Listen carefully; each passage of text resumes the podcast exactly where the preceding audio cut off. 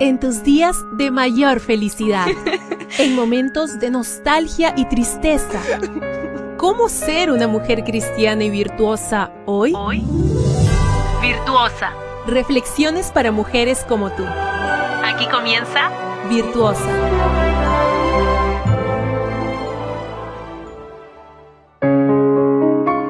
Bendiciones para ti en este día. Te saludo desde la ciudad de Bucaramanga, en Colombia.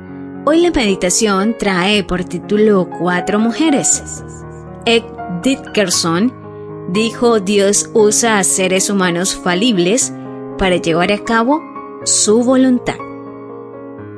Tamar, una mujer que se acostó con su ex suegro, haciéndose pasar por prostituta para quedarse embarazada de él, Rab no se hizo pasar por prostituta, sino que era prostituta.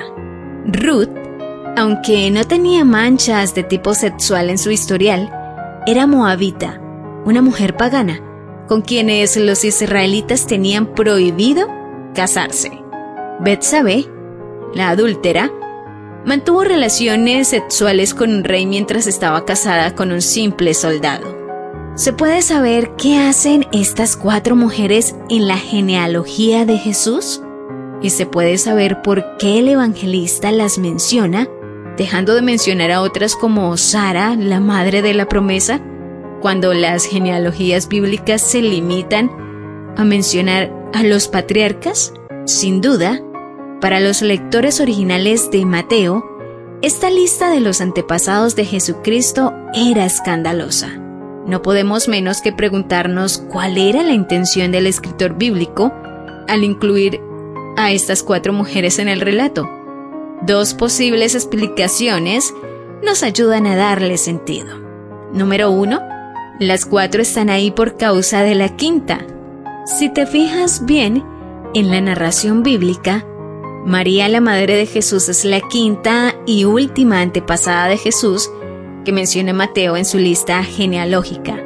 María se quedó embarazada, de soltera, y tal vez por esa razón Mateo quería desterrar del razonamiento de su audiencia todo argumento que llevara a la conclusión de que tan dudosa concepción imposibilitaba a Jesús para ser el Mesías.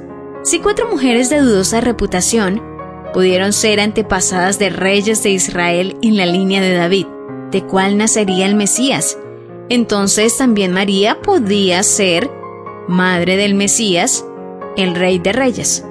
Este era el objetivo de Mateo, convencer a sus lectores de que Jesús era el Mesías.